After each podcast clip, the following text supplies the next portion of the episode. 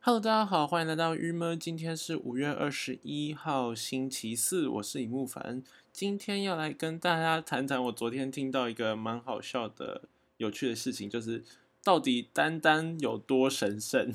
好，好了，先那我要先来回来讲这个。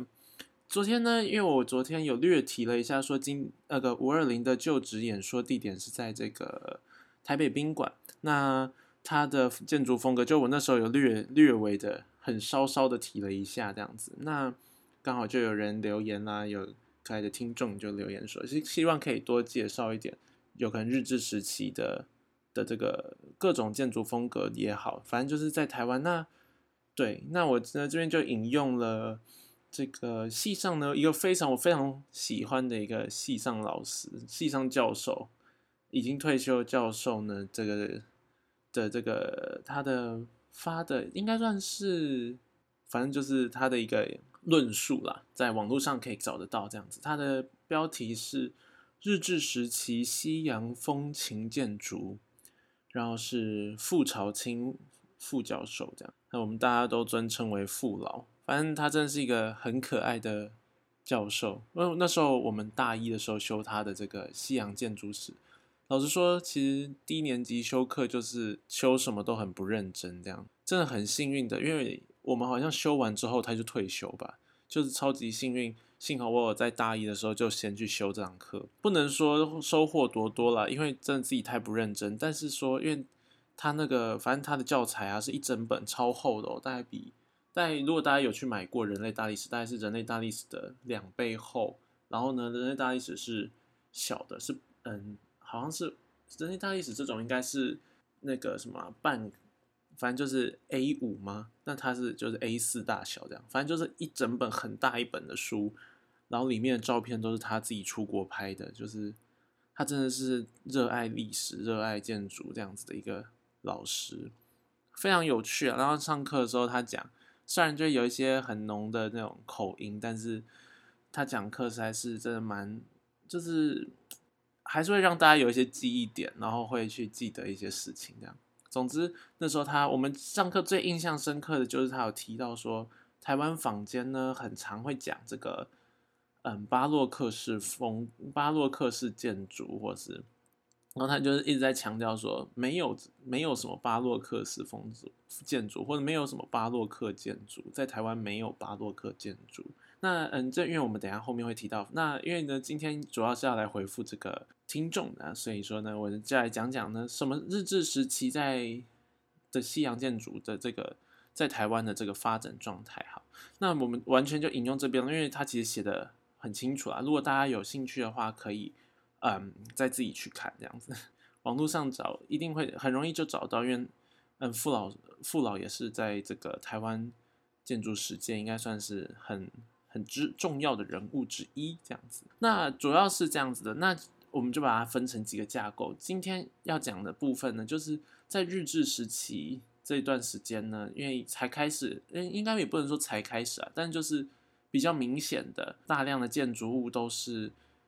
嗯，由日本人来盖，然后开始有仿西式的素材进入，是在这个。日治时期开始，那这段时间呢？为什么呢？因为这这段时间刚好在历整个全世界的架构来说是一个历史主义时期，所以也并不是说就是刚好在台湾如此，它是一个全世界架构，在全世界都开始兴起的这种考古上面啊，然后去对很多历史的挖掘，去去发现，其实那时候是一个考古热潮啦，就是刚好的。因应各国在全世界的殖民地也好或什么，所以他们有大量的，然后又有新的技术，所以就大量的考古啊文物的这个发掘，所以在这些考古这种怀旧的一种状态中，他们相对的也就是产生了这个所谓的历史主义的时期，这样。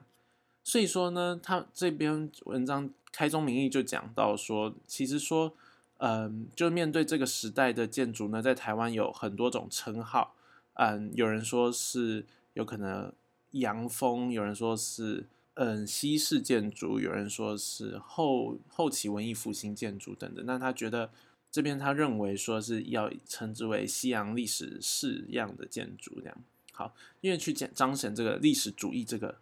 这个世界的脉络这样。好，是这样这么一回事。这反正这些从日就是这些去了欧洲学习的日本人呢，他们就回回来了之后就要开始盖房子，这样盖房子他们分成几派，这就是我昨天有略提到的，就是包含了在。嗯，他们从透过他们去不同的地方学习，其实他们习得了不同的风格。这个他们回来之后呢，就可以分成了几种状态了。就我们最大的架构就是分成，其实也不是每个人都要走古典系列嘛，就不是每个人都在怀旧这样。所以说呢，有分成了古典系跟非古典系这两种。像是非古典系呢，我们就先把它讲完，因为这个跟今天的主题比较没关。那他们就可能是习得学习的是像埃及、印度、玛雅、西班牙等等，就不是在走这个。这个原本有应该算是西方后来呈现的这个历史架构，就从有可能希腊、罗马，然后这样子演变出来的建筑风格，而是他们就是一些比较地方性的民乡土的这个民族性的这些建筑物，他们从这边来学习。如果是古典的话呢，则又再分成了两种，这就是我们昨天有提到的。简单来说，这两种的最明显的差异呢，就是可以这样讲吗？就是它有可能是分成了。有没有使用红砖？这会是很明显的方的差异啦。因为这种分成两种呢，分别就是有欧陆系统跟这个英式系统。那英式系统本身是属于比较浪漫的，然后是使用红砖的，是使用他们讲求的是会用比较多的有可能拱啊或什么。那它的造型上，它并不像欧陆系统呢，就是是受到了比较严谨的，就包含说你要怎么样子的配。配置什么的，然后装饰物或物件，或者说他们整个原本在选定的材料上也好，都会是比较严谨的这样子的状态。所以说，像是台北宾馆就是属于这个，大部分会以石材为主。前面的这个所谓的英式的方式的话，则是以红砖为主这样子。所以在台湾就有这两种啦。刚刚这两种呢，总共呢也可以，就是里面呢又分成很多种细项，像是红砖自由主自由古典呢，它就是。又称为成野风格，那它是日本建筑师成野金吾所发明。那包含就是以红红砖为主，然后白色的水平，红砖折中风格，然后红砖拱廊风格，以及接下来就要讲的，这就就是这边有提到像是巴洛克风格。这边能够说，就是它只能称之为一种风格，但它不是一种巴洛克建筑。那该怎么讲？它就是一种。就是因为巴洛克建筑本身是要存在在那个西元一六零零年到一七五零年这段时间的这种建筑呢，是称之为巴洛克，是这段时间有巴洛克建筑存在。因为巴洛克本身是一个时代或者是一个那个时间点在描述那个状态的一个名词，所以说十九世纪、二十世纪初的这个日治时期的台湾是不可能是叫巴洛克建筑的，我们只能说我们是使用了他们那时候巴洛克的一些风格。去建造这个建筑，好，总之，所以这边有包含了那比较欧陆的，有可能会包含了巴洛克风格，然后马赛风格、新古典风格等等，还有很多啊，就是总之就是有一些这些各种的风格，这都都有可能在台湾出现，然后的原因都是因为这个，就是日本那时候的大量的去国外学习回来之后，他们应用他们的所学，然后进入。要不然的话，原本在台湾的建筑物也都还是以仿日，就是以日本木造的这个建筑基础为主，这样子，一直知道这些东西进来之后，他们在至少外观上就会有大量的使用石材或是砖材这样子。好，那我们这个小知识就补充到这边了。然后呢，昨天这个我后来刚看完的这个就职演说，我觉得心得就好美哦，这个台北宾馆。怎么可以这么美？好厉害！我我以前去台北宾馆的时候，真是对它没什么感觉啊。它应该是台北宾馆的后侧，就是后面有一个花园吧。我猜应该在那里，实在是太美了。这个下次我要再去一次，等到可以去的时候，应该去台北宾馆再再晃一次，实在是非常漂亮。而且我觉得这次的主视觉有搭诶，整个风格好浪漫哦，实在是。那他那个直播呢，就一直 tag 那个湖面啊。然后 tag 这个整体的这个建筑，然后包含国旗跟旁边几个这个宣传的文宣的海报，这样实在是太美了，非常值得 看一下这个转播。然后，嗯，就是看看它整个台北宾馆多么这么，就是应该算是少数这么漂亮的时嗯，要或者说他们很会抓角度吧，也许。然后真的很漂亮。那至于内容，反正就是我们大家大家通通都知道，就是包含一些各种政策这样子。好，那些内容就我就觉得很还好这样。然后，但昨天有一个有趣的，因为昨天这个新闻不是出来就就包含，昨天是除了就职之外，就包含这个什么蔡英文就是接任民进党党主席嘛，那他就是有有这叫做什么，就很多的呃新团队成员这样子，然后其中就有一个团队成员叫做范刚浩，他是一个我追踪蛮久的这个网红，同志网红，然后还还算帅吧。还算可以，但反正蛮有趣的啦，因为就是一直都知道他就是有在帮民进党，有可能他们在竞选或什么的时候做宣传，这样竟然身边周遭就是有在关注的人，就是竟然可以就是已经进入了这个民进党的这个党部啊，然后去担任这个所谓的青年部的副主任，这样哇，其实就是因为就是一个已经比较认识的人啊，身边的不能说认识，就是一个身边。你知道这个人很久了，你比较有在关注的人，然后从从事政治工作，而不是因为他是政治工作者，所以你才去追踪他，是因为别的原因，然后你追踪他，然后他去从事政治工作，实在是觉得蛮有趣的，很期待看到未来的发展，当然也会有点忐忑，就是想说啊，这样会不会你懂做政治有时候好像不是一个那么的容易好好的。做或是容易变好的工作这样子，总之就是他，但是还是蛮替这件事情感到开心，好有趣哦！竟然这一次他们说什么平均年龄好像不到三十二吗？还是呃几？我忘了，反正就是年龄很轻哎，实在是蛮替这个整个团队就是感到一个期待这样子。有人说就是他们这样子有点像是，就是会有一些老一辈就说，你看他们其实就是在操作。明星啊，操作年轻人种。可是老实讲，如果大家很愿意被他操作，那他操作就也没关系啊，只要大家快乐就好嘛，对不对？嗯，不操作，然后大家都不快乐，国家好有什么用，对不对？应该说这样国家会好吗？好像也不会。所以说，反正大家快乐就好，对不对？然后请一些这些就是人帅、人好看、人美的，然后又有内涵的人，这样子。来的工作，然后来就是制造一个形象，然后去想一些点子，然后让大家更开心，然后去符合这个大众的期待，挺好的啊，没有什么不好嘛，对不对？好，我要接下来讲我今天的主要主题，这个是在昨天呢，这个有一个叫少忠的人，他是之前很嗯，这要怎么介绍啊？就是他呢，我会认识这个人的原因是，就是在他是在那个。康熙来了以前当这个节目制作吗之类的，就是反正的工作人员，然后他反正现在就继续在这个影视产业吧，他在一期直播里面工作，然后因为他就也会不定期的在他的 Instagram 或者定期，我只是自己觉得不定期，但他就是会时常就是发 Instagram 的直播什么的，然后就是他就昨天的直播就在讲说。南北就是很多的南部食物好像都不能受到批评，尤其它的开头就是蛋蛋汉堡。然后我听到这一句整个大整个大笑，我忘记我好像在哪里，也没有大，对我在洗衣店吧，还是反正我听到我就整个觉得也太好笑吧。他就说真的，大家因为就说好像说丹丹就是一个连南部人自己不喜欢吃都不能讲出来说我不喜欢吃丹丹，就是他会受到。旁边的人攻击，这样就是你没有办法说丹丹是一个不好吃的食物。然后他就说丹丹到底多神圣？还有没有什么食物跟丹丹一样神圣，是不容受到任何人侵犯的？然后我就觉得实在太好笑了。我很推荐大家可以赶快去那个 Instagram，然后它是放在他的 Instagram 那个什么 Instagram 的 TV 吗？有一个功能对不对？有一个功能叫做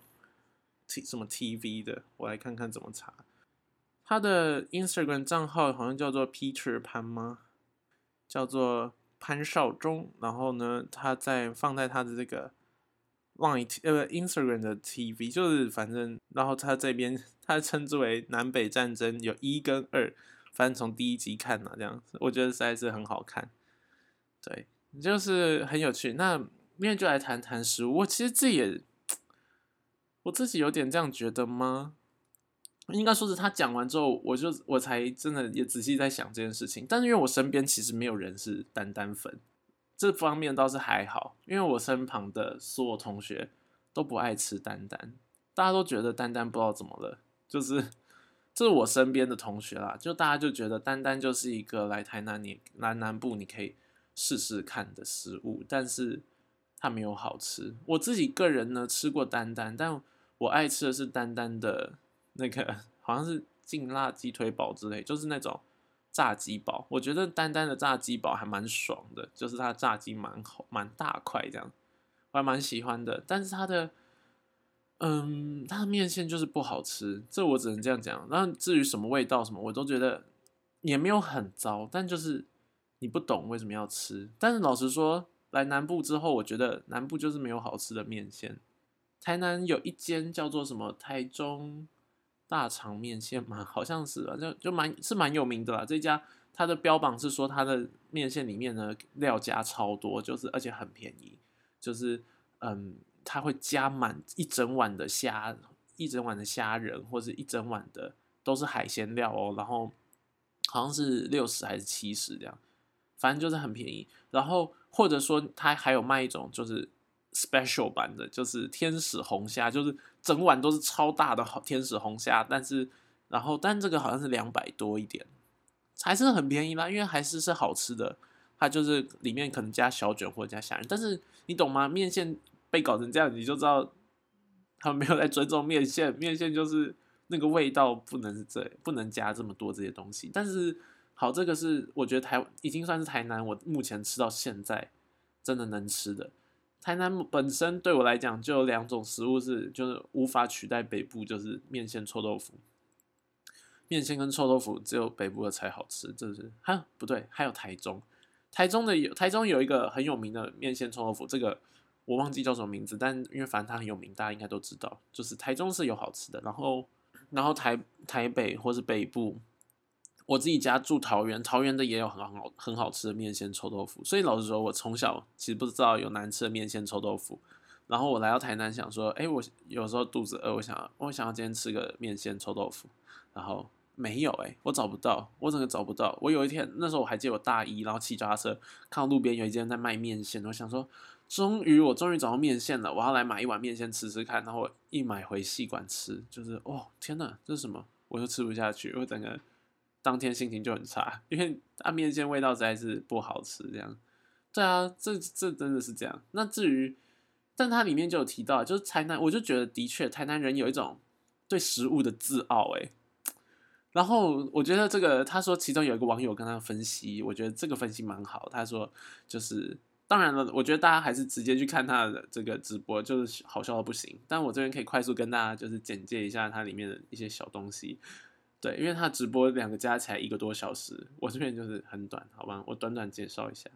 就是他是说，嗯，就是呢，因为台南呢好像是以美食著称，或者说好吃的很多，所以就有一种隐形的压力，就是他不能好，他不能有产生不好吃的食物，就有点像。一个好学生，他永远都考很好，所以他就有一个隐形压力，他不能有一科是失败的，他不能有一科是考差的。对我觉得有可能有一点这样的原因，就大家会觉得这个美食就是台南的骄傲，所以说如果你说台南的任何一个食物不好吃都不对，对啊，或者也许这就真的是他们能够跟大家比赛的一个小部分。没有啦，其实还有很多部分呢，台南还是有好吃的食物是没错，可是或者说台南的确吃的蛮多是好吃的。可是我也真的觉得没有到网络上大家都太把台南这个推到一个美食的境界，到一个很很厉害的感觉。但我自己是个人觉得说，食物就是食物，就是各有所好，各有各有有趣的地方。北台北、台中、台南都有有趣的地方。之后我们可以来聊聊北中南的食物，这个我有跟同学有小聊过，应该还请台中的同学来聊聊。对，有道理。好了，我已经想好要面要跟谁了，希望他会来。好吧，对啊，说到这个美食，实在是，我觉得台南的食物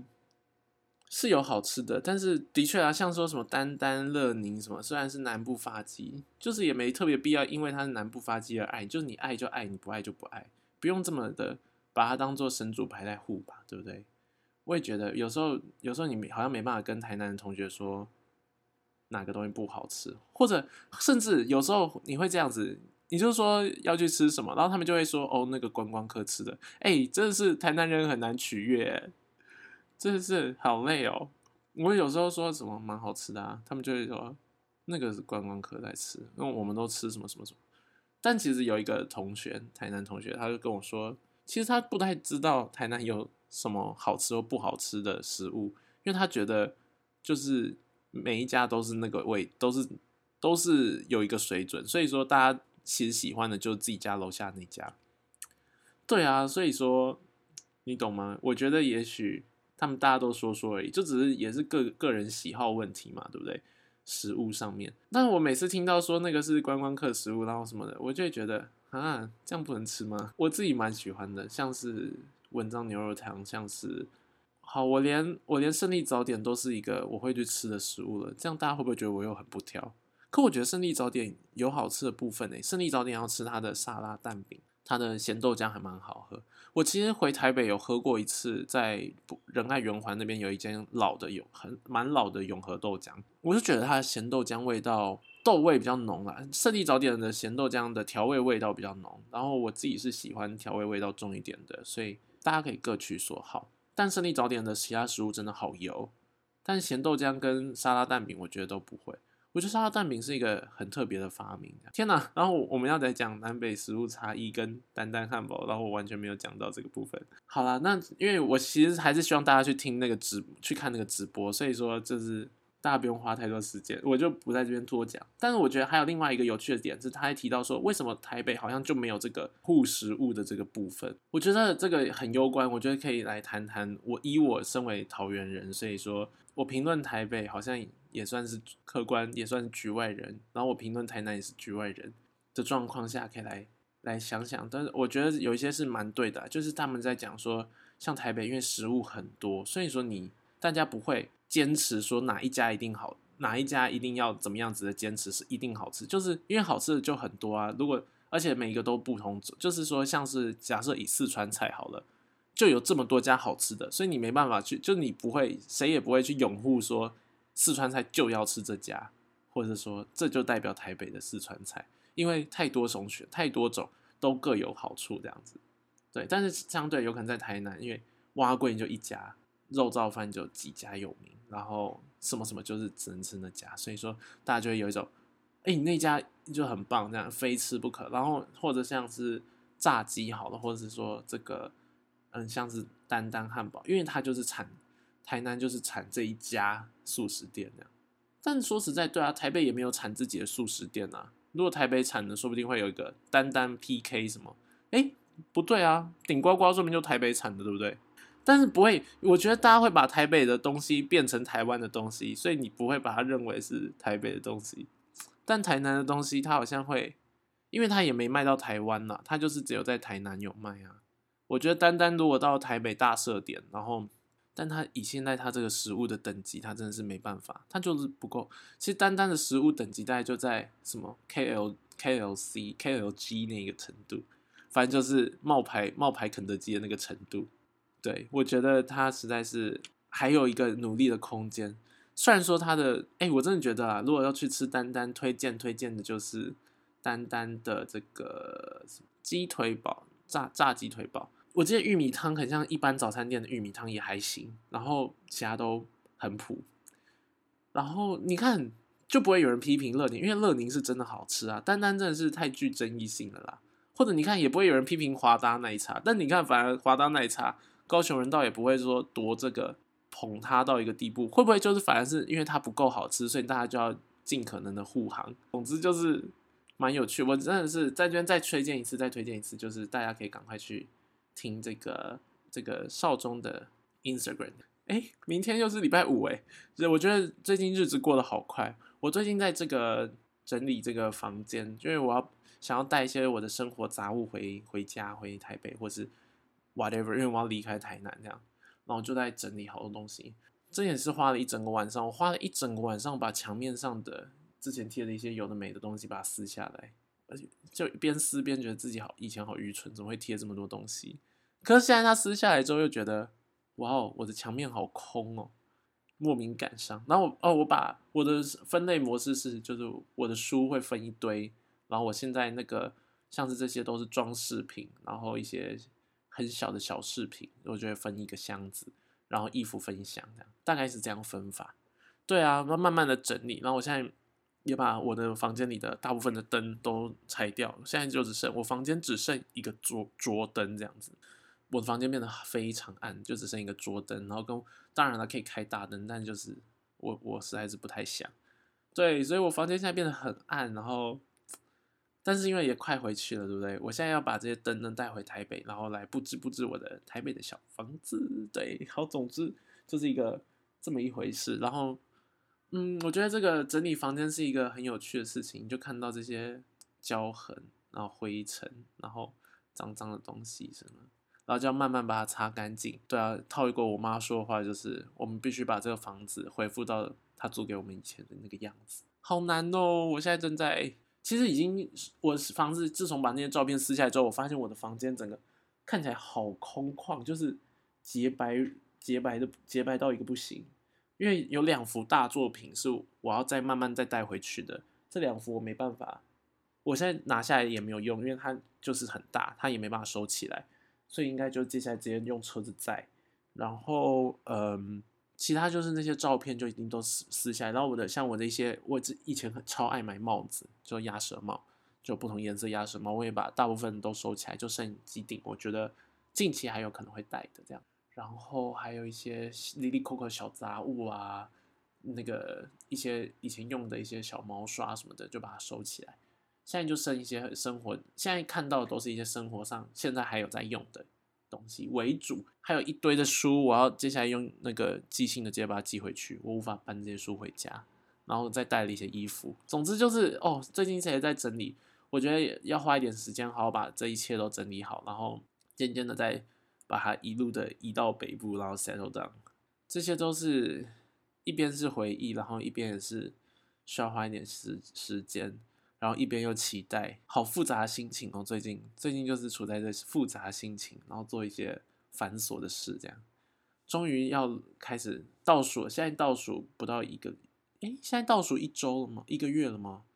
倒数一个月哦，对，大概下礼拜 开始倒数一个月，太期待了。对，好，那我们今天就到这喽，大家拜拜，我们明天见。